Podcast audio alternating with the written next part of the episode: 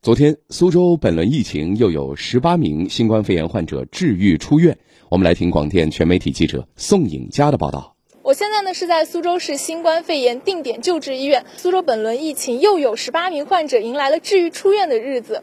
到目前为止，苏州本轮疫情已经有五十二位患者治愈出院，这个数量呢也超过了已确诊患者总数的三分之一，可以说呢是一个令人振奋的消息。那么在现场呢，我们也了解到，这十八位患者当中有七位都是小朋友。那医护人员呢也是提前准备了可可爱的卡通画送给他们，作为一份出院的礼物。这批出院患者中，年龄最小的一位刚刚满四个月。他在二月十四号收治入院时，还是三个多月大的小宝宝，被诊断为新冠肺炎确诊病例普通型，也牵动了很多市民朋友的心。为给孩子们提供更好的治疗，苏州此次专门成立了儿科专家救治联队。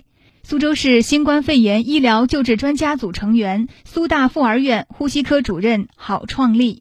三个月小宝宝，包括我们这次收住的大部分患儿是聚家庭聚集性，都是由家庭感染而得来的。